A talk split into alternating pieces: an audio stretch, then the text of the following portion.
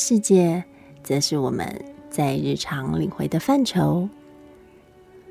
相对应的宽度和广度，